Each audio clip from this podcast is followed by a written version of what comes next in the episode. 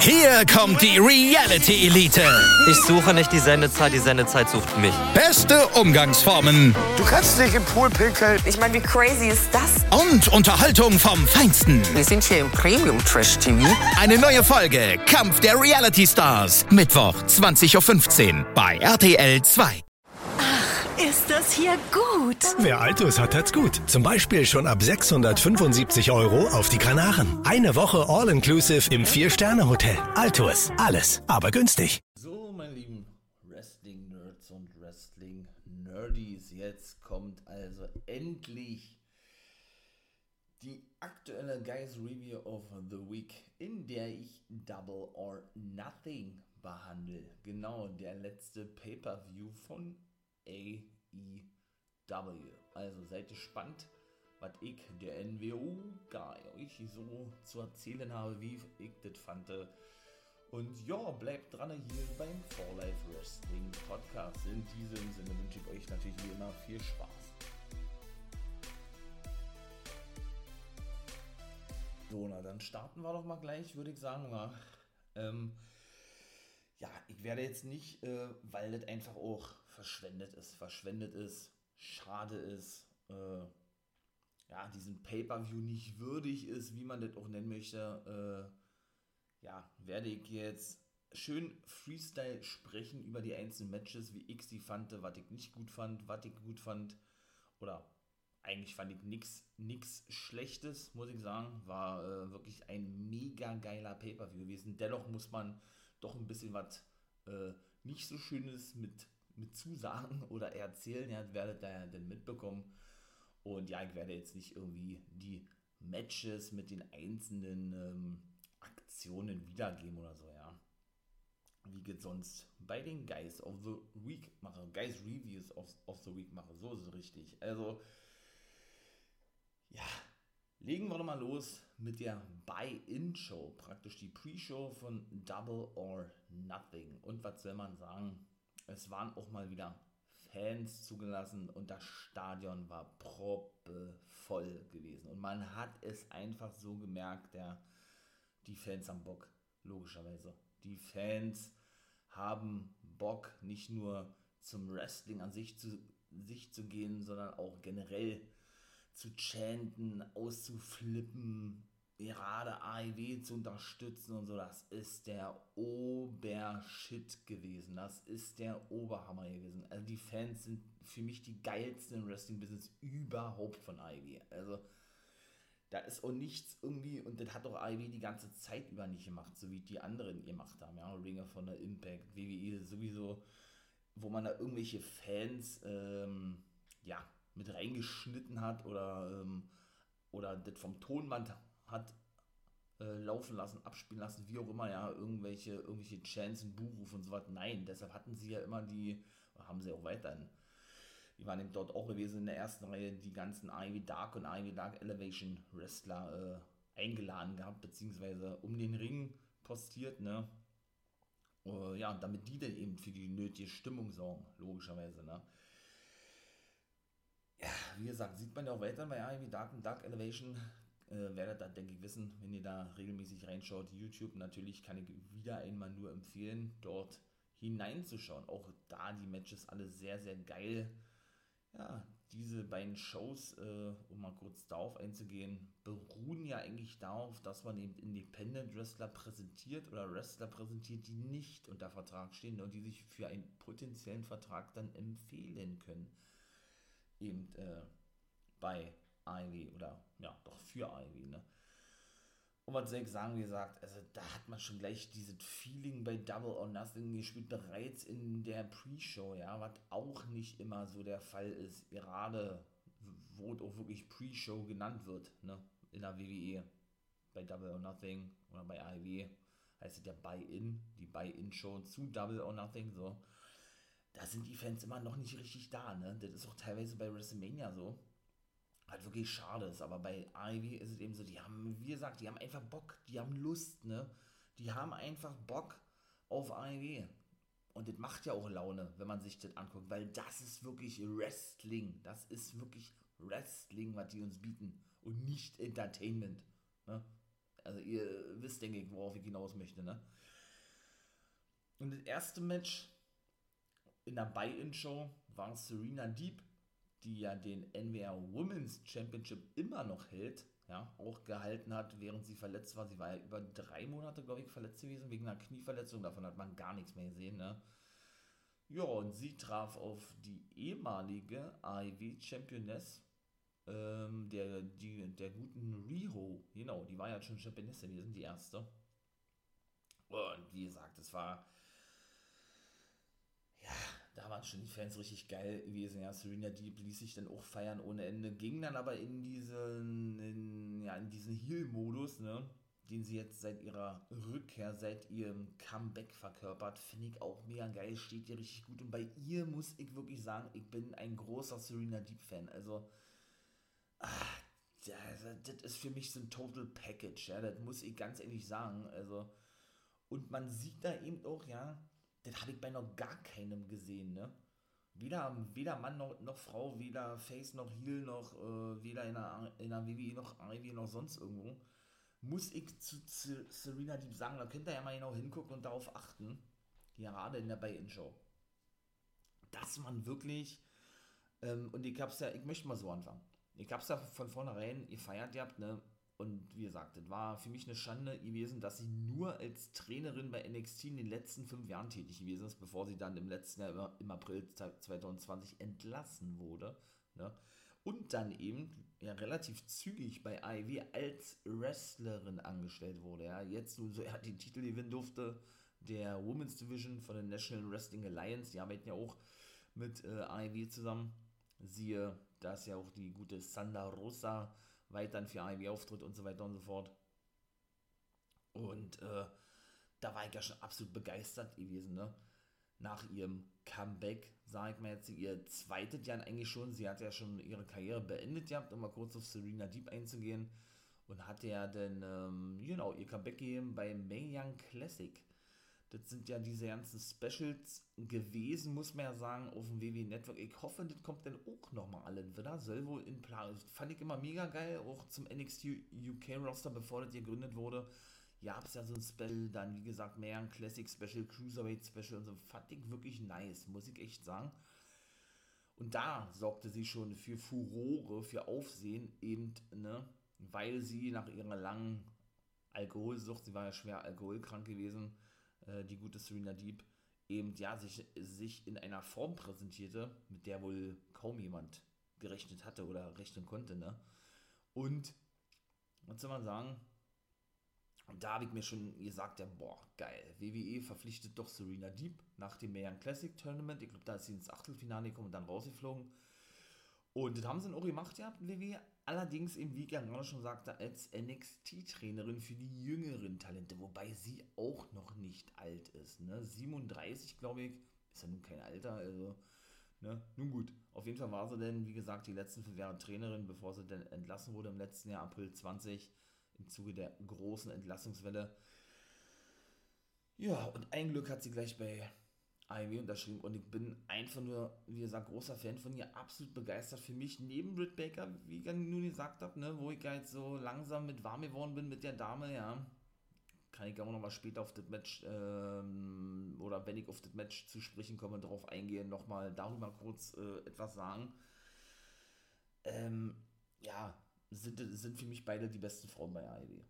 Das ist so. Also Serena Deep, was für die, also, ja, was die für eine Athletik hat, ne? Also wenn man da mal genau hinguckt, also das ist, also das ist wirklich bemerkenswert, muss ich wirklich sagen. Ich war so begeistert gewesen von ihrem ersten Match, was sie bei AEW hatte, ja. Und das bin ich auch weiterhin, alles, ja. Und äh, ja, immer wieder fasziniert, nicht nur, nicht nur was für geile Aktionen sie zeigt, sie gilt auch als die Dame der, wie haben sie gesagt, der, der, der 1000 Haltegriff oder was? The 1000 Holds oder irgendwie sowas, hatte, glaube ich, Excalibur gesagt, ja. Und ähm, ja, das hatte sie in diesem Match eben auch gezeigt gehabt. Gegen die gute Rio, die natürlich auch überragend ist, ja, keine Frage. Auch eine Hikaru Shida ist cool, ne? Ähm, und so langsam, wie gesagt, kommt die Women's Division richtig in Schwung. Für mich ja, wie gesagt, jetzt nicht die stärkste Women's Division, habe ich auch ein paar Mal schon gesagt. Ich finde die von Impact am, am geilsten eigentlich, ja, wobei man sagen muss, AEW nimmt jetzt langsam Fahrt auf, auch was die Women's Division betrifft, meiner Meinung nach, ja.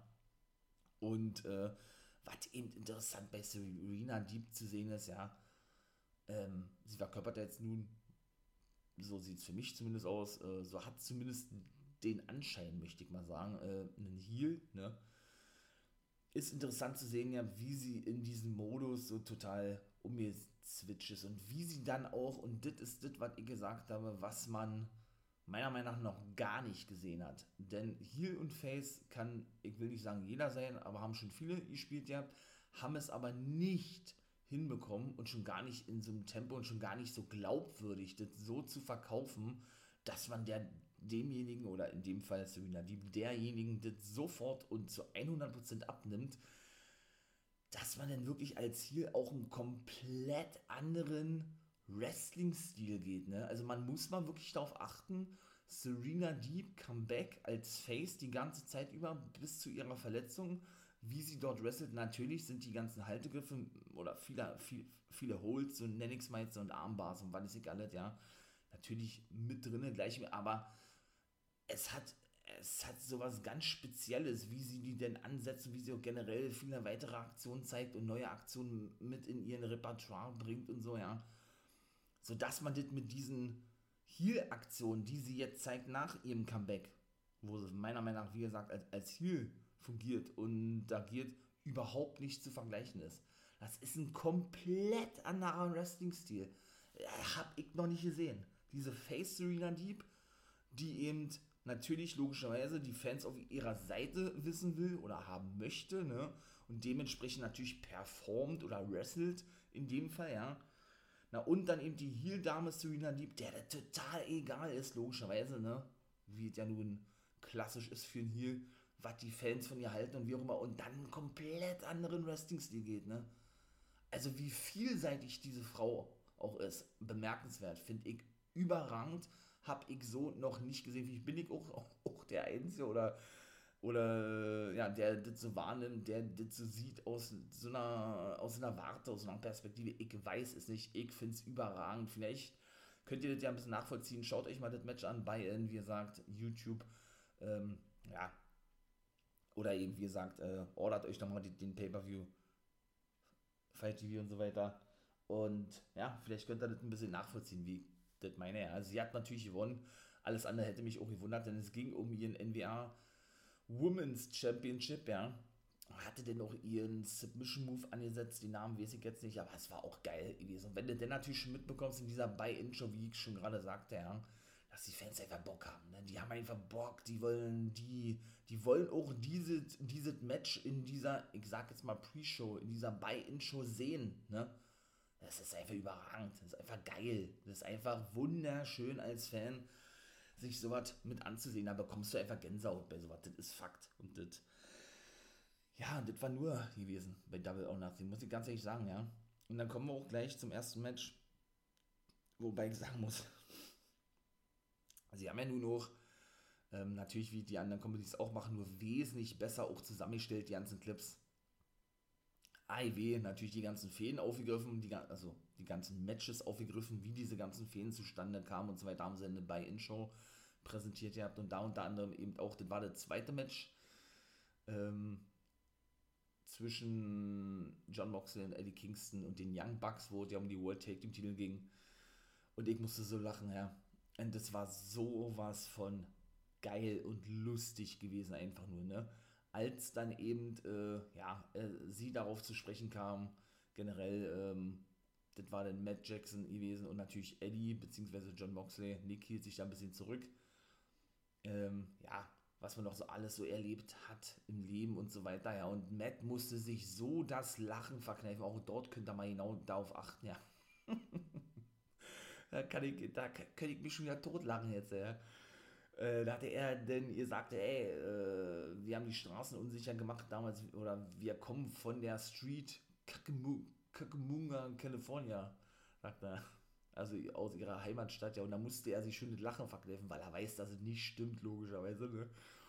Und Eddie Kingston, das war ja dann immer praktisch, äh, ja, wie gesagt, sie haben sich eben zu, zu der Fehde, zu dem Match geäußert, ne? ihr habt immer so einen Switch zwischen den Bugs und Mac, äh, Maxley und Moxley und eben dem guten Eddie und so war bei den anderen Matches eben auch gewesen.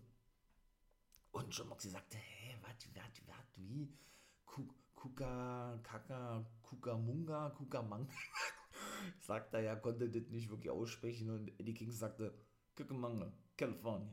Und wie er dann mal so die Lippe so nach oben zieht, ja, der ist einfach so geil, Eddie Kingston, ey. mein absoluter Liebling bei Ivy, das ist Fakt, also das ist einfach unglaublich, wie dieser Typ, und dann komme ich, wie gesagt, gleich zu, und er hat dann einfach nur gesagt, Kukamanga, California, hat den nur so abgewungen, was ist das? So eine Art, das ist ja gar nichts, so eine Art, ey, das war so geil gewesen, er hat, also, mit einer Geste, mit einem Satz hat er die Bugs eigentlich schon zerstört gehabt, ja. Für mich zumindest. Also, er hat das. er hat das mit einem Satz, mit einer Geste schon sowas von unglaubwürdig abgetan, eigentlich, ja. Dass das einfach nur so geil war. Warum erzähle ich gleich, weil sonst brauche ich äh, über dieses Match nicht mehr viel zu erzählen. Zweck, äh, zum Thema Eddie Kingston, ja. Es war einfach nur überragend gewesen. Das war einfach nur so geil gewesen. Erstes Match war nämlich äh, Hangman Page gegen Brian Cage gewesen, ne? Auch dort, auch das ein mega geiles Match gewesen. Gleich zu Beginn, ja, schon, um die Crowd anzuheizen, den Publikumsliebling sowieso Hangman Page, Brian Cage auch. Ja, natürlich so ein, so ein Muscle, Muscle-Package, ja, aber so ein auch athletischer Typ, der so geile High-Flying-Action auch zeigt und, geil, und generell auch, ja, generell ein geiler Wrestler ist einfach nur, ne? Ist auch dieses Match richtig geil gewesen. Wie kam dieses Match zustande, beziehungsweise was war das für eine Fehler gewesen? Ähm, ich will nicht sagen, die Fehler zwischen Hangman und Metadi ist sehr abrupt beendet worden. Nee, oder eben äh, Sting und Darby Allen, die ja später eben auch noch ein Take-Team-Match haben sollten. Das erste Match, das erste richtige offizielle Match nach über sechs Jahren für den Stinger, zählt man mal das Cineastic-Match nicht mit, was ja sein Debütmatch bei AEW war. Ne, eben mit Darby Allen gegen Ricky Starks und Brian Cage. Ricky Starks ist übrigens verletzt. Also der hat eine Nackenverletzung davon getragen, muss nicht operiert werden, ist aber weiterhin ja zu sehen bei AEW, ne? aber wird ihm nicht wresteln. Genau, und das war ja das erste Match gewesen von, vom Stinger und Darby Allen, wie gesagt. Und was soll ich sagen? Ähm, war natürlich geil gewesen, aber äh, ja, dann kam eben dieses Match zustande zwischen Hangman, der ja wohl der neue Anführer der Dark Order zu sein scheint, ne, und eben dem guten Brian Cage. Und ich will nicht sagen, es hat sich wiederholt, nee, das möchte ich nicht sagen, der hat schon alles gepasst, war schon alles stimmig gewesen. Ähm, kritisierte, so möchte ich mal sagen, der gute Hangman Page in den letzten Wochen immer die Vorgehensweise von den Buddies, Kumpels, äh, von Brian Cage, der zum Team Test zählt eben mit Rick Starks, mit Ricky Starks, Powerhouse Hobbs und mit dem guten äh, Hook, genau, dem Sohn von Tess. Denn er sagt der Hangman Page, ey, der auch in der letzten äh, Dynamite-Ausgabe gesagt, könnt ihr natürlich gerne reinhören, IW äh, versus NXT NWO Guys World, weil ich am Freitag gemacht habe und darüber auch sprach. Ähm, aber er hat das nicht nur da gesagt, er hat es auch davor schon gesagt ihr habt und sagte, hey, ich habe gedacht, ihr habt, äh, du bist nicht nur so ein Powerhouse, sondern bist so, so ein loyaler Typ oder bist generell jemand, der seine Matches alleine bestreitet und ja, und keine Hilfe benötigt, um mich, Hangman Page, zu besiegen, beziehungsweise generell ein Match zu besiegen, ne?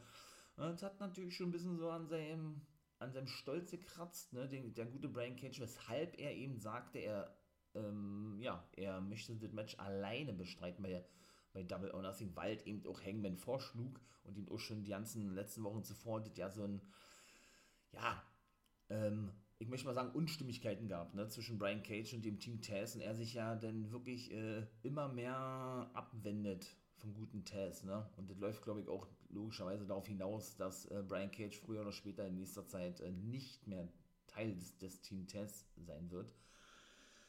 Ja, und was soll man sagen, ne? Wie gesagt, ich gehe nicht auf diese ganzen Aktionen ein. Ich brauche, glaube ich, auch nicht zu erzählen, was da nicht mit bei gewesen ist von der Buckshot Lariat, die wiederum Brian Cage gegen Hangman zeig, zeigte, ähm, beziehungsweise zeigen wollte. Also beide praktisch die Finisher des jeweils anderen benutzen wollten. Von Cage ging es eben nicht durch. Hangman äh, zeigte denn den, den, ich glaube, eine F5 war die gewesen von Cage, den er ja nun auch zeigt, ja und konnte auch schlussendlich gewinnen, Hangman Page. Hatte ich auch schon so erwartet gehabt, weil, das kam dann auch genauso, wie man das, ich will nicht sagen, ähm, wie, es schon offensichtlich gewesen ist, teilweise, aber wie man das schon hätte erwarten können oder sogar müssen. Ne? War nämlich so gewesen, dass Brian Cage verlor, weil ihn doch Ricky Starks und der gute Hook eingriffen. Denn Ricky Starks, wie gesagt, ist er nun verletzt, wrestelt ja aktuell nicht, warf dem guten Brian Cage den World Championship zu, den FTW World Champion ne? Championship, den ehemaligen ECW Championship, der ja, der dem guten Taz gehört, der die kompletten Rechte an diesen Titel hat und alles, was da noch drumherum mit zugehört, ob es Merch ist oder sonst irgendwelche anderen Sachen. Ne?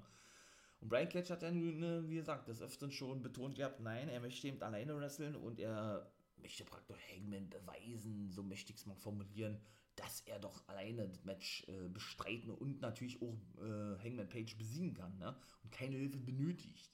Deshalb er den Gürtel wieder rauswarf in Richtung Ricky Starks und dann eben auch äh, Hook, der eingreifen wollte, ja, praktisch, ähm, ich möchte mal sagen, vom Apron runterstieß oder zu, ihn zumindest zurückhalten wollte, ja, und dann eben abgelenkt war, ne, und eben durch die Buckshot Lariat von Hangman Page sein Match verlor das war dann äh, das erste Match gewesen und praktisch diese gesamte Story rund um Hangman Page, der sich natürlich feiern ließ und Brian Cage und seinem ganzen Team Taz. Also auf längere Sicht gesehen, wie gesagt, monstermäßig geiles Match gewesen, ja, keine Frage.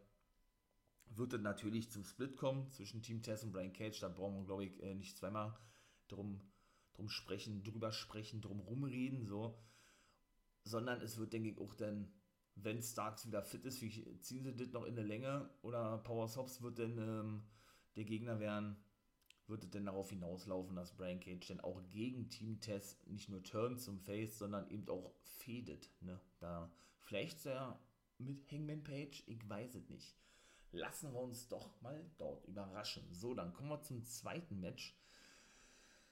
Ja, das war natürlich ein absoluter Leckerbissen gewesen wenn man mich fragen müsste oder sollte und ich müsste wieder einmal ein Fazit abgeben, Fazit machen, gebe ich sowieso ab, aber ähm, ich bin ja jetzt nicht so ein Fan mit diesen Noten verteilen und so weiter, ja. Ähm, welches Match war das geilste, beste gewesen? Wie würde ich den Pay-Per-View bewerten und so? Das merkt man alles ganz zum Schluss. Würde ich aber sagen, das war schon eines der besten Matches bei Double or Nothing gewesen. Natürlich das World Take Team Titelmatch. Die Young Bucks trafen eben, wie gerade schon sagte, auf Eddie Kingston und John Moxley. So, dann leg mal darauf auch noch ein, Storyline-mäßig, und da habe ich auch einiges zu erzählen. Und das ist einfach nur. Ich erzähle auch mal, warum ich Eddie so feiert, habe ich schon mal angedeutet, ihr habt alle oder ein klein wenig angeschnitten, möchte man das mal so sagen. Wobei man sagen muss, ne, leg mal so los, dass eigentlich dieses, ich möchte mal sagen, dieses ähm, Zusammentreffen der guten und alten Freunde John Moxley, der vor seiner WWE-Zeit als Dean Ambrose ja auch schon in der Independent-Szene unterwegs war und seitdem eben Eddie Kingston kennt, der ja eben als absolute Independent-Legende galt oder gilt, ne? Weil er eben über 17 Jahre in dieser unterwegs war und ja eigentlich auch schon vor der Zeit ankündigte, nicht mehr lange wrestlen zu wollen, ne? Ähm, was sich aber jetzt mit seinem Vertrag bei IW geändert hat, was er auch selber sagte. Ja, ähm, schlossen sich ja dann zu einer Einheit zusammen, zu einem Take-Team zusammen, was ich megamäßig feiere, obwohl ich an sich kein John Moxley-Fan bin. Muss ich sagen, als Take-Team-Wrestler mit Eddie gefällt er mir megamäßig geil. Na gut, am Mike ist er sowieso gut, da braucht man mm, natürlich äh, äh, nicht viel drüber sprechen. Ne? Hm. Kam das denn aber doch irgendwie ein bisschen unglaubwürdig ähm, ja, zustande, diese Konstellation, ne? War ja eben ähm, beim Titelverlust von John Moxley gewesen, als er seinen Titel verlor, IW-Titel, IW World Championship, Heavyweight Championship an Kenny Omega.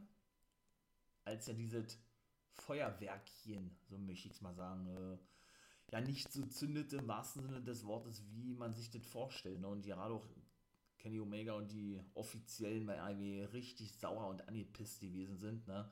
dass eben dieses Finale beim Pay-Per-View nicht so funktioniert, wie man sich das vorstellte. Ne? Ja, denn das war doch hier auch so ein, ah, wie hieß das Match? Irgendwie, äh, irgendein Deathmatch war das doch gewesen. So ein Stacheldart, äh, Fireball Deathmatch oder, oder so nannten die das. Ich weiß den Begriff leider nicht mehr ganz genau. Auf jeden Fall verlor er den Titel und Eddie Kingston kam dann nach draußen und safete praktisch John Moxley, indem er sich auf diesen legte und weitere Aktionen praktisch gegen Moxley verhinderte, die er dann aber selber von den Good Brothers und Kenny Omega und den Bucks einsteckte. Ne? Da ging natürlich auch ein bisschen was schief, denn der gute Eddie Kingston, ja, äh, kam er denn gar nicht mehr unter vom guten John Moxley, als alle Heels, als The Elite denn ähm, weggingen oder abgehauen waren. Denn wie er dann auch später in einem Interview bekannt gab, Eddie Kingston, erlitt er dort eine Panikattacke. Kein Witz, keine Storyline. Ähm, ich hatte mich auch schon gewundert, ja, hä, warum liegt der denn da so lange weiter auf Moxley drauf? Ja? Der irgendwie einen Herzinfarkt, da keine Ahnung was, ja, hat er sich auch nicht bewegt, war, war schon so, so ein kleiner Schocker gewesen für mich eigentlich, ja, und für die meisten auch bis er dann von den Offiziellen runtergenommen wurde und er dann eben äh, wenig später in einem Interview bekannt gab, dass er das ab und zu mal hatte, so ähnlich wie Lars Sullivan, wobei man das natürlich nicht vergleichen kann mit, miteinander, nur das ist mir jetzt gerade so eingefallen, äh, eben unter Panik, Panikattacken leidet oder litt, ne? Und ja, und das eben dort so ein Fall gewesen ist. Nun gut, warum war das un unlogisch gewesen? Weil zu dem Zeitpunkt Eddie Kingston eigentlich ein Heel gewesen ist und mitten in der Fehde steckte ähm, mit seinen ehemaligen Buddies Phoenix und Penta, die sich ja mit Peck als Death Triangle zusammengetan haben oder zu, zu, ähm, zusammen taten und ja immer noch als Dreier-Team oder ähm, äh, Singles Wrestler und Take Team unterwegs sind. Und er, der dann eigentlich zu The Butcher and the Blade turnte und eben als hier, als Anführer ne, von Butcher and the Blade gegen Penta und Phoenix fädete. Ne, und von jetzt auf gleich diese Fehde dann beendet wurde, so möchte ich es mal sagen, weil er ja dann eben den guten John Moxley saved und von jetzt auf gleich zum Face turnte. Ne? Und die dann die Storyline eigentlich abrupt beendeten, was für AEW untypisch ist und eigentlich nicht so, nicht so klassisch, äh, ich möchte mal sagen, äh, diese WWE-Vorgehensweise hat. Ne? Ja, und das dann eigentlich auch schon ein bisschen doof anfing, meine ich mal, die ganze Storyline, aber wie sie das natürlich wieder alle gemacht haben, ist natürlich megamäßig überragend, ja, keine Frage, ja. Im Laufe dieser ganzen Konstellation, als die Young Bucks dann gegen John Moxley turnten, ne, zum, zu den absoluten Monster-Heels aktuell bei IW, fällt mir auch mega, megamäßig geil. Wobei er das noch gar nicht mehr gewohnt war, weil man die nur noch als Face äh, sahen, und man muss so sagen, mit Nick Jackson gut, mit seinem komischen mit seinem komischen Stierring da, den er jetzt in der Nase hat, da bin ich sowieso kein Fan von sowas. Äh, sowas sieht für mich abs absolut dämlich aus, ja, aber gut, äh, sei mal, sei mal da, dahingestellt, das ist Geschmackssache, ne. Äh, gefällt mir das doch echt geil, ne, mit seinem Vollbart und so habe ich noch gar nicht, das steht ihm richtig gut, dem guten Nick Jackson, muss ich sagen, ja, auch diese, dieser generelle Heel-Charakter, die, die die beiden haben, den Nick für mich auch noch glaubwürdiger verkörpert als Matt und der macht das schon sehr gut. Ist schon wirklich echt passend und echt geil, ne? Im Zuge dieser ganzen Geschichte, wie gesagt, turnten ja die Bucks dann gegen Moxley ähm, und dann doch zu Kenny Omega und der so ein bisschen ähm, die Loyalität anzweifelte von den Bucks. Ja, und lange Rede, kurzer Sinn, ähm, eben Eddie Kingston, wie gesagt, die, den guten John Moxley ja zur Hilfe kam, sich schlussendlich dann mit ihm endgültig zusammenschloss. Dann gab es ja, wie gesagt, diese ganzen Backstage-Sachen, dass sie mit einem Truck, glaube ich, war, ne, in den in den, äh, ich möchte mal sagen, Wohncontainer oder was, ähm, ja, reingefahren sind in diesem Special Wohncontainer, wo eben die Elite drin saßen und eben ihre Pros immer hielten und Backstage zugeschaltet wurden und so weiter und so fort, ja, und den zerstörten und ja, diese gesamte Fehler dann eben schon für Double or Nothing Wochen und Monate lang aufgebaut wurde. Und dann eben, wie gesagt, äh, dieses Match, der nun anstand bei Double or Nothing. Was soll ich sagen, auch mega, mega mäßig geiles Match gewesen. Da war wieder alles dabei gewesen, von V-Trigger über Melzer Driver, nennen sie den ja nun nicht mehr der Indie-Taker, sondern den Melzer Driver, nennen sie den ja auf, auf der Rampe, wo ich mehr gegen Moxley, ne, von den Bugs und ach, und keine Ahnung, was da noch dabei war, ja. Auch die Spraydose kam wieder zum Einsatz vom guten Matt, was sie ja sich auch so ein bisschen angenommen haben jetzt als Heels, ne, ist auch nichts Neues. Ihr habt schon mal bei, bei TNA, von den Beautiful People, Velvet Scan, Angelina Love, die immer Haarspray genommen haben und ihre Gegner in die Augen sprühten, um ihre Matches zu gewinnen. Die Bugs haben sich jetzt praktisch daran bedient, indem sie nicht Haarspray nehmen, sondern wohl Eisspray ist es wohl und immer diese Dose gereicht bekommen von ihrem Schüler, Kameramann von BTE und ich möchte mal sagen, Teilzeitwrestler, äh, den guten Brandon Cutler, ne, der wohl irgendwie ein Nasenbeinbruch, so scheint es zumindest davon getragen hat, denn der war da mit der Maske zu sehen gewesen und musste dann auch ein paar Mal ein paar Aktionen einstecken, äh, was warten, Overhead German, Saito Suplex, glaube ich, vom guten John Moxley, ne, weil er eben wieder den guten Matt Jackson ist es, der überwiegend wieder die, diese, diese Spraydose reichen wollte und Eddie und Mox das aber verhinderten und ihn dann erstmal ausschalteten, den guten Brandon Cutler. Und ja, und die Bugs eben, gesagt, als diese Monster jetzt, die sie ja nun sind, ähm, ja, wirklich dann doch, muss ich ganz ehrlich sagen, die Titel verteidigen konnten. Finde ich eher wirklich ein bisschen schade. Ich war für Mox und Eddie gewesen. Bin ich wirklich mal gespannt, wann sie dann schlussendlich äh, den Titelwechsel und es wird auch und das und es, es läuft auf den Titelwechsel hinaus, dann wirklich zeigen werden. Vielleicht bei, jetzt kommen wir zu weiteren News, bei der ersten Ausgabe der neuen Sendung von AEW, nämlich Rampage, was ja bekannt ist. Ich glaube, 3. August haben sie jetzt irgendwie festgesetzt. Ich will nicht falsch sagen. Auf, auf, jeden, Fall, auf jeden Fall Anfang August, da sollte es später auch noch eine große Ankündigung zu geben zu AEW Rampage. Komme ich natürlich auch noch hier in der Podcast-Folge zu. Ja, oder vielleicht in der normalen AEW Dynamite-Ausgabe bei der nächsten, beim nächsten Pay-Per-View, das ist All Out, glaube ich, oder so. Ich weiß es nicht. Ne? Lassen wir uns mal dort überraschen. Aber wie gesagt, äh, mit drei V-Triggern, vier V-Triggern gegen John Moxley sie das Match, man muss aber auch sagen, auch wie es wieder aufgebaut wurde, ja. Auch so wirklich klassisch, dass eben John Moxley die ganze Zeit über in dem Match äh, gewesen ist, blutete wie ein Schwein, wie immer eigentlich, ne. Und dann irgendwann eben den guten Eddie einwechseln konnte. Ähm, ja, so klassisch eben, ne, und er dann eben aufräumte gegen die Young Bucks und die Fans da einfach nur so steil gingen und so auf diese gesamte Geschichte, die in diesem Ring erzählt wurde, was ja die, diese Wrestling auch so einzigartig macht, ne? Und AEW das einfach hinbekommt, das auch immer wieder so glaubwürdig und geil zu präsentieren, was ja auch ein großes Anliegen von allen Offiziellen ist, ne? Weil das eben im Laufe der letzten Jahre absolut verloren gegangen ist, da bin ich komplett ihrer Meinung, ja. Und sie eben, äh, ja, diese Wrestling-Business wieder dahin bringen wollten, wo es mal gewesen ist, mit diesen ganzen Geschichten erzählen, im Ring und so weiter und so, und so fort und denen das absolut gelingt, ne? Und ja, wie gesagt, wenn man einfach mal hört, ja, und äh, man hat einfach nur Gänsehaut bekommen. Äh, mir, mir persönlich standen wirklich die Tränen in den Augen, auch später dann noch einmal, ja. Weil einfach nur so wunderschön zu sehen ist, nicht nur A, dass jetzt wieder ähm, Fans zugelassen sind, sondern die auch B, denn so extrem steil C auf Eddie Kingston abgehen, der einfach für mich der authentischste Charakter im gesamten Wrestling-Business ist. Ich sage das jetzt nicht, weil ich ein großer Eddie Kingston-Fan bin, das war ich auch schon vor seiner Zeit bei AEW, AEW gewesen. Ich kenne ihn schon ein paar Jahre und habe ihn auch schon ein paar Jahre in der Independent-Szene verfolgt, wie gesagt, Independent-Legende, ne? Ähm, sondern das sage ich wirklich mit absoluter Überzeugung, dass der gute Eddie Kingston für mich einer der realsten und authentischsten Typen überhaupt ist, den ich jemals gesehen habe, wahrscheinlich, ja. Dieses Gimmick, was er verkörpert bei AEW und auch in der Independent-Szene verkörpert hat, ist kein Gimmick, denn das ist wirklich er. Er ist wirklich real. So wie er sich im Wrestling-Ring gibt, ob das Promos ist, natürlich, okay, diesen Wrestling-Aktionen, kann man jetzt nicht vergleichen, aber generell diese ganzen Charakterzüge, die er hat und diese ganzen, ja, und was er eben in seinen Promos sagt und also war der, das ist einfach er. Das ist Eddie Kingston, das ist nicht äh, irgendein Schauspieler Eddie Kingston, irgendein Charakter Eddie Kingston, das ist Eddie Kingston. Das ist einfach real und authentisch.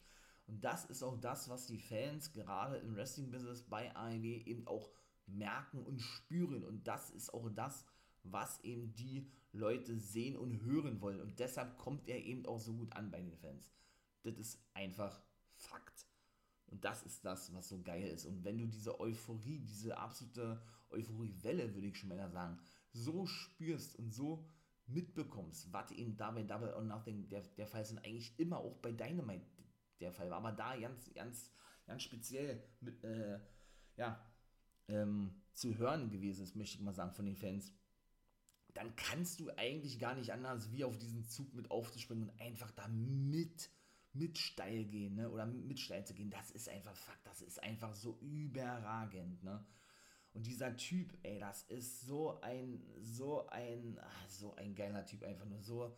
Also ich feiere diesen Typen. Für mich der beste am Mike, den ich jemals gehört habe, weil es auch alles nicht so wie in der WWE strikt nach Skript geht. Nein, es ist alles aus dem Herzen, es, es ist alles das, was er denkt.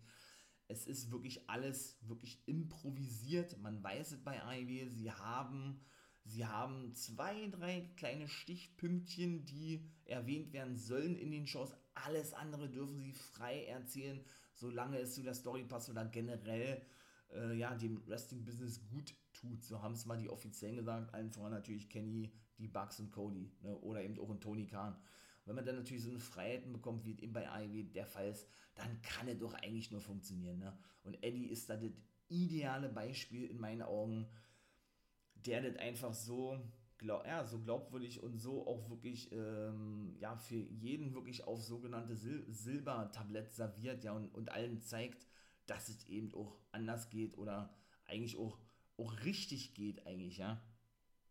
Und sich andere einfach mal davon so eine Scheibe von abschneiden müssten. Ich glaube, ihr, ihr wisst, was ich meine, wenig meine. Ne? Und das ist einfach nur geil, so, so, was, so was zu hören und wie gesagt, diese Welle so mitzureiten mit Eddie Kingsney. Ich hoffe wirklich inständig, weil sich dieser Typ das einfach so verdient hat, dass der wirklich die Tag-Titel gewinnen darf mit John Moxley. Ich war ja auch schon dafür gewesen, logischerweise, dass Eddie, weil da fing ja schon eben alles an. Der hat ja nach zwei Promos schon einen Vertrag bekommen. ne? Es war ja eigentlich gar nicht geplant gewesen, dass er so schnell einen Vertrag bekommt, weil eben die Fans, ne, eben da gleich von vornherein steil sind. Geile Promos, Independent-Legende, man kennt ihn, man weiß, wie geil der ist, der ist authentisch, ja. Hat den gleichen Feder angefangen mit dem guten Cleaner Kenny Omega und da hatte ich schon die Hoffnung, ja, dass er den World-Titel ge gewinnen kann, was leider nicht der Fall, Fall war und meiner Meinung nach auch irgendwo ein Fehler gewesen ist, weil AEW da diesen, diesen, diesen verdienten Hype um ihn nicht wirklich mitgenommen hat, was auch untypisch ist für AEW, weil die da eigentlich auch so ein Händchen für haben, ja, wann jetzt äh, richtige Booking-Entscheidungen getroffen werden müssen, um dann eben auch, wie gesagt, ähm, ja, ähm, das richtige Feedback, möchte ich mal sagen, von so vielen verschiedenen Seiten, was das Thema Wrestling betrifft, zu bekommen, ne, zu Recht logischerweise. Aber ich bin mir auch relativ sicher, dass Eddie auch früher oder später noch einen Titelrun bekommen wird als World Champion und AEW sich das einfach nur aufhebt. Er war auch noch nie World Champion in einer großen Promotion gewesen, war ja auch bei Impact Wrestling gewesen, auch bei der National Wrestling Alliance, bei Ring of Honor war er gewesen, aber immer wieder in die Indie-Szene zurückgekehrt, ne? Oder gleichzeitig in der Indie-Szene gewesen und jetzt hat er eben seinen ersten festen Vertrag unterschrieben bei, ähm, ja, bei AEW, ne? Und das ist einfach geil, überragend. Und immer wenn ich ihn sehe und wenn ich ihn höre oder nur die Entrance schon höre und auch seine Shirts und alles was, ja, und die Promos, die ganzen, äh, die ganzen Skills mitbekommen, das ist einfach das Beste und das, das Beste, was im Wrestling gerade unterwegs ist. Das ist einfach so. Das ist einfach so pures Gold. Also das ist einfach, wunderschön für mich als Fan mit anzusehen. Ich glaube, man hört da meine Euphorie heraus. Großer Eddie Kingston-Fan. Ich feiere diesen Typen. Schade, dass sie die, die, Titel nicht gewinnen durften. Ich hoffe, sie dürfen es denn später noch. Ähm, ja, vielleicht mag ich auch mal eine Special-Folge zum guten Eddie Kingston. Ja, ich glaube, das hat er nicht nur verdient. Das werde ich dann, glaube ich, auch mal tun. War so eine schöne One-Guy-Match-Wrestling-Folge oder was. Ja, mein Lieben. Ähm, die Begeisterung, wie gesagt, zu Eddie Kingston kennt keine Grenzen, auch gerade zu einem wie Double or Nothing nicht. Und auch äh, die weiteren Matches waren geil. Jetzt komme ich natürlich erstmal zum dritten Match. Und das war dann nämlich die Casino Battle Ro Royal, Battle Royale. Auch dort mega geil, mega nice gewesen, was dafür Geschichten erzählt wurden, Storylines vielleicht ähm, gestartet wurden, fortgesetzt wurden, wer alles teilnahm, wie das gebuckt wurde, alles überragend gewesen. Nichts unglaubwürdig, nichts dämlich gewesen, gar nichts. Die Regeln besagen ja, ne, ist ja auch was anderes zum eigentlichen Royal Rumble oder zur eigentlichen äh, Battle Royale Regeln, dass fünf Leute beginnen und alle drei Minuten weitere fünf Leute hinzukommen. In dem Fall sie dann praktisch ähm, ja den ähm, wie möchte ich sagen, den vier Emblemen des Kartenspiels zugeordnet werden. Herz, Pik, Karo, Kreuz. Und es ist ja nicht eine 20-Mann-Battle Royale, sondern eine 21-Mann-Battle Royale. Das ist halt das Spezielle an diesem Pay-Per-View, dass praktisch Nummer 21 der Joker ist, also ein Überraschungsteilnehmer. Ne? Und was soll ich sagen? Ähm, ich werde es nicht genau erzählen, wie gesagt, wie die ganzen Eliminierungen stattfanden oder sonst irgendwas. Ich werde jetzt mal ähm, einfach nur so die Eliminierungen sagen, nach der Reihenfolge, wie sie eben, äh, ja, wie sie eben rausgeschmissen wurden, die einzelnen Leute. Ne? Die ersten fünf waren äh, Christian Cage gewesen, auch was der für, äh, was für einer überragenden Form der sich befindet, oder? Das ist einfach nur, wo war der die, die letzten sieben Jahre, ja? Das ist, hallo? The Instant Classic, ne? Der ehemalige Captain Charisma geil. Freut mich auch, dass der einfach nur zurück ist, ja. Der äh, war Nummer 1 gewesen, hat ja praktisch so ein bisschen, äh, ich möchte mal sagen, ähm, nicht die Entrance übernommen, aber so, so, so ein bisschen die Grafik, was eben, ähm, was eben äh, den Titantron betrifft, wenn eben die Superstars angekündigt werden, hat er ja so ein bisschen abge, abgekupfert übernommen vom guten Chris Jericho zur WWE-Zeit, ne, mit diesem äh, 10 Sekunden äh, Countdown, ne, was ja so ein klassisches Jericho-Ding in der WWE gewesen ist, zumindest. Äh, mein Lieben, ich denke, das werden zwei Parts werden, denn ich möchte, weil ich glaube, wenn ich jetzt noch weiter so ausführlich spreche, bin ich bei zwei Stunden. Das will ich natürlich nicht. Also ich mache jetzt mal nach dem vierten Match dann einen Cut, ne? Und dann mache ich noch einen zweiten Part und dann würde ich sagen, äh, gibt es mal ausnahmsweise zwei Parts zu Double or Nothing, was sie auch meiner Meinung nach absolut verdient haben, auch dass so viel zu denen gesagt wird. Ähm, genau, er war die Nummer 1 gewesen ähm, in dieser Casino Battle Royale seine erste überhaupt, der gute Matt Seidel ebenso, ähm, nee, das war zweite gewesen, der dementierte im, genau im letzten Jahr, hat ja auch mittlerweile unterschrieben, ähm, genau, in der Casino Battle Royale bei Ivy Dynamite, Quatsch, bei Ivy an sich, nicht Ivy Dynamite, äh, wer war noch dabei gewesen? Ähm, Dustin Rhodes war mit bei, als Nummer 4, genau, Nummer 3, uiuiui, wer war denn da Nummer 3 gewesen? Powerhouse Hobbs. Powerhouse Hobbs hat ja eh, also Powerhouse Will Hobbs oder Powerhouse Hobbs vom Team Taz hat ja nun eh eine Fehler gerade mit Christian Cage, der hat natürlich sehr gut gepasst und Nummer 5 und natürlich auch einer der Shooting-Stars und aufstrebenden äh, Leute überhaupt, der gute Max Kester von The Acclaimed, ja, Ach, auch so geil, ne? was der da schon wieder für Freestyle-Dinge ausgepackt hat gegenüber Christian, Christian und mit dem Wortspiel mit Edge und all so was, ja. Ich weiß gar nicht genau, was er da gesagt hat, aber schon alleine, schon alleine dieses Feeling alleine, wenn er rauskommt und diese Monster-Raps, ich sag jetzt mal, gegen die alte Garde auspackt, ja, die, die wahrscheinlich mit diesem Genre, mit diesem Musikgenre-Rap gar, nicht, gar nichts anfangen können, ja, ist schon wirklich geil. Und man hat dann auch gehört, ja, von Schirm Schiavone und Big Show oder The Giant Show nenne ich ihn ja, Paul White, ne, und da ist ja unter seinem bürgerlichen Namen bei IW jetzt unterwegs und der ein Color Commentator ist an der Seite von Tony Schiavone bei IW Dark Elevation. Der war nämlich dort eben äh, der Kommentator gewesen. Sagten beide eben auch schon, gerade wie ich jetzt sagte, diese alte Garde, die mit dieser Musikrichtung nichts anfangen kann. Äh, nachdem Max Caster fertig war mit seinen, äh, mit seinen Freestyle-Skills im mit seinen, mit seinen Freestyle-Shoots gegen, ähm, gegen eben Dustin Rhodes, Christian Cage, Powers Hobbs und dem guten Matt Seidel machten sie dann eben auch noch, damit sie so ein bisschen cool wirken und der Kamera wirklich sehr witzig, witzig rüber so, yo, yo, yo, yo, yo, haben. oder haben den erstmal Tony Schiavone und Olle Paul White oder The Giant Show, wie ich ihn ja nenne, No More BS, sag ich nur, No More Big Show soll das natürlich heißen. Obwohl die Entrance nicht so geil ist. Ich hoffe, da ändern sie auch noch ein bisschen was, ja. Äh, denn, wie gesagt, hatten auch sehr lustig gewesen. Ja, wie gesagt, alle fünf begannen der natürlich und Max Caster eliminierte zum Beispiel den guten Metzadell, das waren die Nummer 1 gewesen, die eliminiert wurde. Caster wurde dann nämlich kurz darauf eliminiert, ich glaube von Christian Cage und das sah so aus, als wenn er sich verletzt hatte an einem Knie. Der hielt sich nämlich an seinem Knie und das sah so aus, als würde er sich festhalten können. Aber irgendwie, wahrscheinlich, weil er nicht auftreten konnte oder was, äh, ließ er sich dann mit Absicht, so kam es für mich zumindest rüber, denn rausfallen, eliminieren, wie auch immer, ne? Ja, und dann, wie gesagt, drei Minuten, ne, kommen ja die, oder alle drei Minuten kommen ja denn, ähm, das war denn Karo gewesen, ne, die Karte Karo gewesen, die nächsten fünf Leute nach draußen. Und das waren dann eben ähm, zum Beispiel die Matt Hardy Family oder die Hardy Family nennt er die ja Matt Hardy selber und der gute Isaiah Cassidy von Private Party, den hat sich ja der gute Big Money Matt ja angenommen, wenn es wohl NRW ist, dann er als erfahrener Take Team Wrestler, ne, wie es geht. Und ebenso war mit bei gewesen der gute Nick Comororo von äh, The Factory und Serpentico, der vom guten Luther hereingeworfen wurde in den Ring. Der war eigentlich gar nicht angekündigt für, ähm, für dieses Match. Ich denke, der wird den guten Blade ersetzt haben. Hat ja Matt in der Buy-In-Show gesagt, dass der rausgenommen wurde oder weil Butcher verletzt ist, der Take-Team-Partner und Blade daran eben auch nicht teilnehmen wird oder irgendwie sowas, ja. Äh, vermute ich, dass er zumindest sein Ersatzmann gewesen ist. Und Nummer 5 war dann Preston Vance gewesen, also Nummer 10 von der Dark Order. Er hatte so ein bisschen eine Clown-Maske, ja, sah auch sehr lustig und sehr geil aus, ja.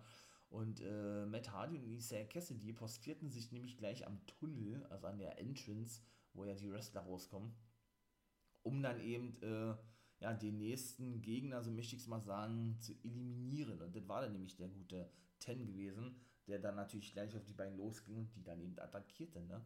Da natürlich auch äh, diese Fehler, was ich ja schon sagte, Matt Hardy und Hangman Page, wo ja die, die Dark Order eben jedes Mal, jedes Mal ähm, Eingriff für ihren, ich sage jetzt mal, neuen Anführer, den guten Hangman Page nach dem Tod von Brody Lee, da komme ich immer noch nicht drüber hinweg, ja.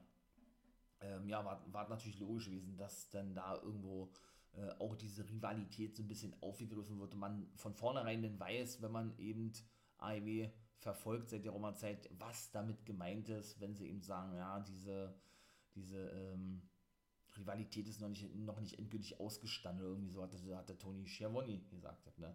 Weil eben, wie gesagt, Isaiah Cassidy mit Hardy sich postierten und, dem, und den nächsten Gegner attackieren wollte und das war in dem Fall Ten gewesen, ne? Ja, mh. Hm.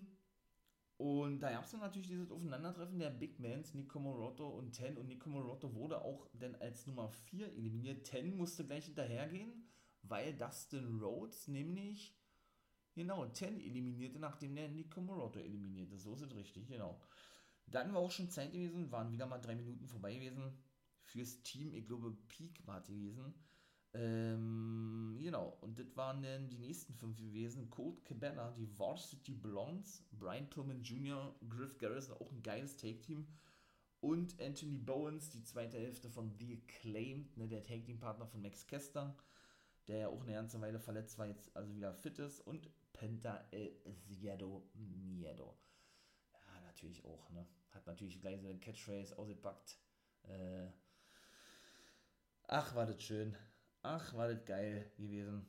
Und das war dann natürlich, äh, ja, auch wieder, auch wieder sehr nice gewesen. Und, ähm, genau, was soll man, was soll man sagen? Da wurden eigentlich, äh, nee, dann wurde Dustin Rhodes eliminiert. Das war der nächste gewesen. Ähm, jetzt muss ich mal überlegen, von wem ist der eliminiert? Ah, okay, das wollte ich jetzt eigentlich nicht sagen, aber da war auf jeden Fall auch irgendwas. Ach ja, klar, der ist von Nico Moroto, genau. So war das mit der Kuhglocke niedergeschlagen worden, als der eliminiert wurde. Komoroto durch Ten und Dustin Rhodes, ne? Ja, sodass der dann eben K.O. war und ich glaube, Penta hat ihn dann rausgeworfen oder Isaiah Cassidy und Matt Hardy. Ich glaube, so war es gewesen, ja. Ja, ähm, dann war eben Zeit, dass die nächsten fünf kommen, die letzten in dem Fall, bevor der Joker denn rauskommt, ne, die, der Überraschungsteilnehmer, die Überraschung an sich. Äh, das war ein äh, Mark Quinn, die zweite Hälfte von Private Party. Und natürlich weiteres Mitglied der Hardy Family, Jungle Boy, mit seiner geilen Entrance, ne? Evil Uno von der Dark Order. Sein Take-Partner Stu Grayson war zum Beispiel auch angekündigt worden, der war nicht dabei. Muss ich mal überlegen, wer nicht angekündigt war und wer für den rauskam. Aaron Solo von The Factory war der Nummer 4 gewesen und Shorty Lee Johnson von äh, der Nightmare Family war Nummer 5 gewesen. Genau. Mhm. Auf jeden Fall war denn auch, nachdem Boom Boom Code Gebanner da ordentlich loslegte, er derjenige gewesen, der, der, der gleich raus musste, nachdem zuvor die Divorce, die Blondes so nacheinander eliminiert wurden, Griff Garrison von Matt Hardy und genau, und äh, Brian Pillman Jr. von Private Party, genau. Dann ist Colt Cabana eliminiert worden. Dann auch schon Anthony Bones, der durfte auch in 2, 3 Aktionen zeigen, wurde aber auch relativ zügig eliminiert. Und danach dann auch schon Penta El Zero Miedo. Boah, ich glaube, der ist von Jungle Boy eliminiert worden, weil ähm, die ja dann auch so, ja, so eine kleine Nicklichkeit austauschen. Von vorne, ich fangen die ja auch eine Fehler an demnächst, ja. Denn äh, natürlich so typisch mit seiner Penta El Zero Miedo Catchphrase, ne, Zero Miedo hat er das natürlich äh, schön mit seinen Fingern ins Gesicht gedrückt vom guten Jungle Boy und so praktisch diesen Hype mit dieser Entrance ein bisschen unterbrochen. Fand ich eher ein bisschen schade, dass man die Fans dann nicht hat weiter so ein bisschen abhotten lassen, ja, weil wie gesagt, diese Entrance ist zum Beispiel auch so ein geiles, das hatte ich ein bisschen kritisiert gehabt. Mal in der Folge könnt ihr ja reinhören, One Guy Match Wrestling, äh, Ausrichtung AEW, Part 1 und 2 dass eben AEW keine besonderen Entrances hat, für mich zumindest, ja. Moxley ja auch so ein spezielles Ding, was sie sich jetzt haben schützen lassen. Also da haben sie jetzt auch äh, ein Copyright drauf beantragt und auch erhalten. Und das ist so seine feste neue Entrance. Und eben Jungle Boy, das sind ja eben auch ähm, ja, Entrances von bekannten Liedern, ne, die sie eben für die beiden Superstars oder für die beiden Wrestler abgewandelt haben. Und ein drittes war auch noch gewesen. Und von Orange Cassidy, genau. Die, die drei Sachen sind geil, weil das so eine ganz speziellen Dinge. Alle anderen Entrances muss ich ganz ehrlich sagen, finde ich jetzt nicht so doll. Ne? Also, aber die drei sind natürlich geil. Ähm, wie gesagt, auch, auch von Cody Rhodes ist eine geile Entrance, aber da habe ich alles schon erzählt. Da könnt ihr mal, wie gesagt, bei One Game Match Wrestling 1 und 2 reinhören. Und genau, wie gesagt, da ist dann der, ähm, der gute Aaron Solo eliminiert worden als nächster. So was gewesen, genau. Nach Anthony Bowens ist erstmal Griff Garrison eliminiert worden, so es richtig. Und dann eben, wie gesagt, Brian Pillman Jr. Genau. Und dann war Aaron Solo irgendwie so. Und auch Shorty Lee Johnson durfte gar nichts zeigen. Er ist nach nicht mal eine Minute oder so rausgeworfen worden. Von wem war denn das da? Da ist, ich glaube, Solo eliminiert worden und ersten auch rausgeschmissen worden. Puh. Ich glaube, das war auch Matt Hardy. Also die haben ja schon viele Leute rausgeworfen, ja. Dann war eben schon Zeit, dass Evil Uno und Impenta rausgehen, ne? Und ja, Powerhouse Hobbs ist eliminiert worden vom guten Christian Cage. Also auch diese Fehler wird natürlich definitiv weitergehen. Und dann war ihm Zeit für den Joker gewesen. Die Überraschung, der Überraschungsteilnehmer. 21. Ich hätte damit nicht gerechnet, muss ich ganz ehrlich sagen. Ja, ich lasse mich da sowieso mal sehr gerne überraschen. Und ja, es war gewesen der gute Leo Rush. Der hat also nun auch sein AEW-Debüt gegeben, ja. Ähm, ja, auch ein ehemaliger Ringer von der WWEler, ne? auch bei Major League Wrestling ganz zuletzt gewesen. Und ja, der war die Nummer 21 gewesen. Also ja, räumt erstmal natürlich ordentlich auf, der gute Leo Rush. Mit ein paar Aktionen gegen, gegen alle eigentlich, glaube ich, war ja. Christian Cage, Matt Hardy, äh, Mark Quinn und Isaiah Cassidy, auch Jungle Boy. Und war denn aber auch derjenige gewesen, der gleich wieder eliminiert wurde nach nicht mal zwei Minuten. Der war nämlich der nächste gewesen, der nach, der nach Powers Hobbs ausgeschmissen wurde. Eben auch von Matt Hardy. Ne? Schade eigentlich, ja. Da haben sie gesagt, ja, zum guten Leo Rush, dass der keinen Vertrag unterschrieben hat, man sich lediglich mit ihm geeinigt habe für weitere Auftritte. Er wird noch weitere Auftritte haben bei IW. Ähm, auf Handshake-Basis nennt man das. Ne? Also mündlichen Vertrag per Handschlag sozusagen. Als reiner Independent Wrestler, der dann eben von Auftritt zu Auftritt bezahlt wird. Denn der gute Leo Rush hat nämlich einen Vertrag, das haben sie da auch gesagt, hat Schiavone gesagt, ja, bei New Japan Pro Wrestling unterschrieben. Da ist er ja eh schon seit der Zeit bei New Japan Strong zu sehen. Auch da könnt ihr natürlich äh, gerne mal hier in den Podcast-Folgen reinhören. Da habe ich auch ein bisschen drüber gesprochen. Vielleicht werkt das auch mal wieder mit zunehmen zu den Guys Reviews of the Week. Da habe ich jetzt eine Weile nicht mehr drüber gesprochen gehabt. Mal gucken, wie ich werde das denn in Zukunft natürlich wieder tun. Könnt ihr auch mal direkt auf, äh, muss mal überlegen, wie die Homepage ist. Äh, NJPW, also New Japan Pro Wrestling 1972 www.com raufgehen, da könnt ihr das dann nämlich auch sehen, soweit ich weiß, New Japan Strong. Und da ist er ja eh schon seit Jahrhundert Zeit zu sehen, wie gesagt, der gute Leo Rush. Da hat jetzt also einen festen Vertrag unterschrieben. Ist natürlich sehr geil, freut mich natürlich für ihn, ja. Ja, dann waren also nur noch Private Party, Matt Hardy, Christian Cage und Jungle Boy drin gewesen. Also fünf Mann. Ne, war natürlich äh, diese kleine, oder diese, nicht kleine, diese große Geschichte gewesen zum Thema äh, Matt Hardy und Christian Cage sagen. Ne? Da brauche ich, glaube ich, nichts weiter zu sagen. Legendäre Leather-Matches und so weiter. Also hätte ich auch nicht mehr gedacht, dass man die beide nochmal in dem Ring sieht und schon gar nicht eine, ja, irgendwie mit so einer Anspielungen auf äh, irgendwelche alten Fäden, ja. Und ja, da attackierten einen Private Party, glaube ich, Christian Cage. Matt Hardy kümmerte sich um, guten, um den guten Jungle Boy. Schlussendlich sind dann von Christian Cage und Jungle Boy Private Party eliminiert worden.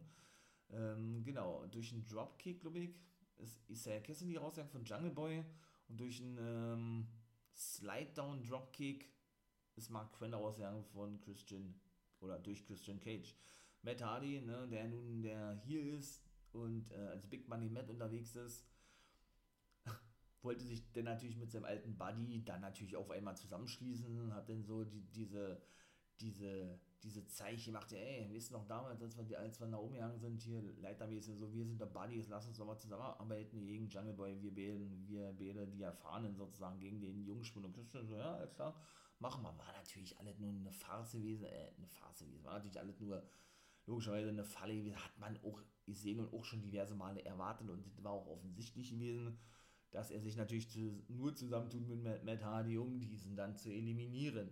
Schlussendlich hieß es dann also Jungle Boy und Christian Cage, die beiden finalen äh, Teilnehmer in diesem Match, wo dann auch wirklich der letzte eliminiert werden musste. Nicht so wie zum Beispiel auch eine andere Regel besagt bei Ring of Honor, wenn die den Honor Rumble zeigen, meistens in einer normalen Ring of Honor Sendung mit 15 Mann, ja dort dann die letzten zwei Teilnehmer ähm, ja, dann ähm, feststehen, so wie der vor zwei Wochen der Fall war, und dann separat in einer weiteren Ring of Honor Ausgabe ein Match bestreiten. Wenn so ist da nicht, da muss der letzte eliminiert werden.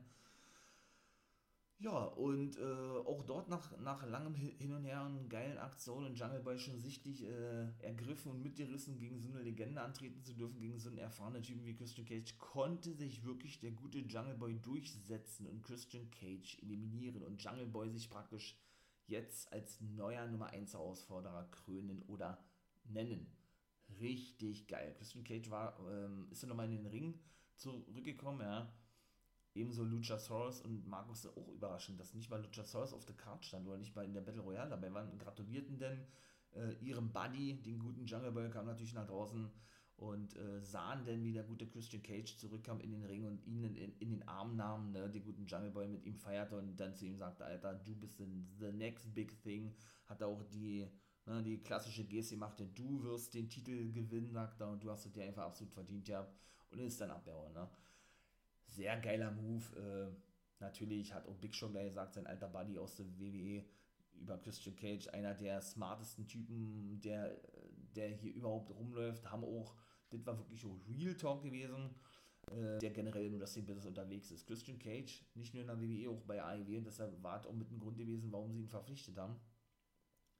Soll eben wirklich jemand sein, der sich sehr, sehr, sehr um die Talente kümmert, was auch nicht bei jedem äh, großen Namen in der WWE der Fall sein soll. Und der eben auch wirklich äh, einer der nettesten und bodenständigsten Typen überhaupt im gesamten Wrestling-Business. Also eben auch, auch, auch zum Beispiel Edge genauso, ja, beide ja nun äh, ja, Brüder, Brothers from the other mothers, ne? Und ja, von daher war das natürlich auch schon geil und schön zu sehen, ja, wie er dann praktisch den, äh, ich möchte mal sagen, den Stab an die nächste Generation weiterreicht, ja. Und er hat ja auch gesagt, er hat bei AEW unterschrieben, um eben die nächste Generation overzubringen für die nächsten Jahre. Und das, das, das sieht er praktisch als sein, als sein Soll an, den er unbedingt erfüllen muss, so möchte ich es mal sagen, ja. Ja, das war der dritte Match gewesen, auch ganz schön, ganz schön lang gewesen und ausschweifend. Dann komme ich noch kurz zum vierten und Mike mal mit dem ersten Part Schluss. Dann Mike mal ausnahmsweise zwei Parts zu einem Pay-Per-View, aber Dynamite, äh, ich sag mal Dynamite, Double or Nothing von Ivy ist es auch wirklich wert, das muss man mal auch ganz klar so sagen, ja. War denn, und das war auch ein gutes Match gewesen, Anthony Ogogo, der ehemalige Boxer aus England gegen Cody Rhodes das habe ich ja schon kritisiert, ja, auch in der letzten Folge und generell die ganze Fehler hat mich überhaupt nicht abgeholt. Haben sie auch für mich schlecht verkauft gehabt, diesen Finishing Move, Signature Move, äh, Paradeaktion, Special Move, wie man das so nennen möchte. Diesen Leberhaken vom guten Anthony Ogo, für mich absolut unglaubwürdig gewesen. Habe ich auch diverse Male kritisiert. Ja, deshalb war das für mich umso überraschender gewesen, wie gut dieses Match gewesen ist und wie gut auch Anthony Ogogo ja, die Aktion gezeigt hat und die Wrestler, bin ich echt überrascht gewesen. Also da gibt es nichts auszusetzen, muss ich ganz ehrlich sagen. War richtig geil. Das Einzige, was auszusetzen ist, oder wenn es was auszusetzen geben müsste, sollte, dann ist es die Niederlage von Ogogo. Also dadurch natürlich äh, logischerweise der, der Sieg oder den Sieg von Cody Rhodes. Denn ich hätte ehrlich gesagt gedacht, ihr habt, dass Rhodes sich für Ogogo hinlegt. Will nicht sagen, finde ich auch als Entscheidung falsch. Nee, aber irgendwie ist dieser ganze Hype von diesem, ich sag jetzt mal, Shootingstar und ehemaligen Boxer Ogogo dann irgendwie mit der Niederlage auch flöten, ja, finde ich, ja. Aber wie gesagt, war wirklich ein cooles Match, was der für ein Monster Frog Splash aus, ausgeführt hat, ja. Und so was von sauber auch Ogogo oder ähm, ein Swinging, nicht ein F5, sondern so ein Swinging Side Joke Slam oder was und noch einige andere Aktionen. German Suplex war megamäßig nice gewesen. Also der, der hat mich sehr überrascht, Anthony Ogogo, muss ich wirklich sagen. Dafür, dass er bisher eigentlich nicht so einschlug und nicht so überzeugend für mich gewesen ist, muss ich sagen, doch, hat mir auch sehr gut gefallen. Also auch am Ende sind natürlich wieder mit, mit am Start gewesen, genauso wie, ähm, wie natürlich Cutie Marshall, der natürlich geschockt war und äh, angepisst war über die Niederlage seines Zöglings, Schützlings, ne? Und am Ende sind aber eben doch dafür sorgte, dass Cutie Marshall nicht in das Match äh, eingreifen konnte, ne? indem er eben, ihn eben immer davon abhielt, sozusagen. War auch gut gewesen. Und, wie, und wieder einmal haben sie es hinbekommen, wirklich in jedem Match irgendeinen Spot zu bringen, ja, der teilweise ähm, so noch nicht gezeigt wurde, lange nicht gezeigt wurde, noch gar nicht zu sehen war. Ähm, oder eben auch schon zu sehen war, aber einfach gut gebuckt wurde, gut verkauft wurde, ja. Dafür ist Ivy ja auch bekannt, meine ich mal, ja. Und sie kriegen es wirklich jedes Mal hin, jedes Match irgendwie so echt besonders zu machen bei Pay-Per-Views, ja. Und es eben wirklich auch so zu bucken, dass kein Match schlecht ist, ne. Und das ist ja das, das ist ja das, Gute. Und die wahren Kunst an einer richtig guten Wrestling-Promotion, so weit eben hinzubekommen. Und da ist Ivy eben die Nummer 1. Ne? Von daher, doch muss ich sagen, äh, also ich hätte nicht gedacht, dass Cody Rhodes gewinnen darf, muss ich ganz ehrlich sagen, gegen Ogogo. Dennoch muss ich sagen, für mich absolut überraschend gewesen, richtig gutes Match. Also, ja, doch, hat mich äh, überzeugt und überrascht, ja. Bin ich mal gespannt, wie der gute Ogogo weiterhin abschneiden wird, ja. Ja, der äh, ist ja eben durch die Cody Rhodes Schule gegangen, ne? die Rhodes Academy oder Nightmare Academy, das merkt man, merkt man dann auch, ne? Schön saubere Aktion zeigen und eben ausführen, darauf achten, dass, dass sie eben doch sauber ausgeführt werden und so weiter und so fort. Geil, hat mir echt gut gefallen. Also, doch, äh, doch, war, war cool gewesen. Ja, meine, meine Lieben, wie gesagt, jetzt mal aus, ausnahmsweise zwei Parts. War eigentlich nicht geplant, war natürlich wieder ein bisschen ausschweifend gewesen zu den Sachen, aber ich möchte euch ja wie gesagt, äh, auch ein bisschen was erzählen, ne? Und äh, ja, und macht das ja alles, wie gesagt, Freestyle, also, äh, ne? Habe jetzt nichts vorgeschrieben oder sonst irgendwas und erzähle einfach so aus meinem Herzen, so wie ich dieses, äh, ja, diesen Pay-Per-View wahrgenommen habe, ne? Dann würde ich sagen, meine Lieben, beende ich mal den Part. Wir hören uns im zweiten Part wieder. Ne? Ähm, ja, hört euch gerne in die anderen Folgen drin, wie gesagt. Wenn es euch gefällt, lasst, gefällt, gute Deutsche gefällt natürlich, dann lasst doch gerne einen Daumen hier, unterstützt den For Life Wrestling Podcast dadurch sehr geil. Würde mich freuen. Patreon und Steady, ich kündige es seit einigen Wochen an, ich weiß, ist in der Mache, keine Angst, da kommt was. Für die, die daran Interesse haben, wie gesagt, den For Life Wrestling Podcast zu unterstützen, auch vielleicht finanziell, sodass man dann vielleicht noch ein bisschen, äh, bisschen professioneller wird und so weiter und so fort, ja. Können natürlich auch mal gerne darauf gehen, da bin ich auch dabei, ein bisschen was zu gestalten, zu machen. Lasst euch da auch überraschen. Ich hoffe, euch gefällt es denn. Und ja, wie gesagt, bleibt dran. Part 2 kommt. Meine Lieben, und das soll es erstmal von mir gewesen sein. Ich wünsche euch wie immer einen wunderschönen guten Tag. Ich denke, ihr wisst, was kommt. Ne? Bleibt gesund, bleibt anständig. Und in, in diesem Sinne, too sweet in die Runde und nicht vergessen, ein Become a Guy.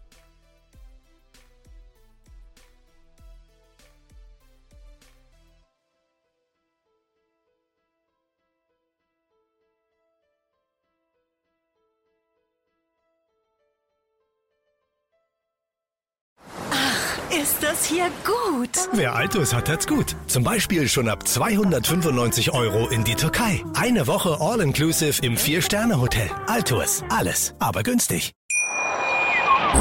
Hier kommt die Reality Elite. Ich suche nicht die Sendezeit, die Sendezeit sucht mich. Beste Umgangsformen Du kannst nicht im Pool pinkeln. Ich meine, wie crazy ist das? und Unterhaltung vom Feinsten. Wir sind hier im Premium Trash TV. Eine neue Folge Kampf der Reality Stars. Mittwoch 20.15 Uhr bei RTL 2. Ich habe mich natürlich schockverliebt, weil die war wirklich ganz, ganz klein. So begann die Mensch-Hund-Beziehung zwischen Christina und Tierschutzhund Frieda. Und wie es danach, nach dem ersten Moment der Verliebtheit, so weiterging und welche Klippen es danach zu umschiffen galt, das hört ihr in der neuen Ausgabe von Iswas Dog. dem Podcast für harmonische Mensch-Hund-Beziehungen. Ist was, Dog? Mit Malte Asmus. Überall, wo es Podcasts gibt.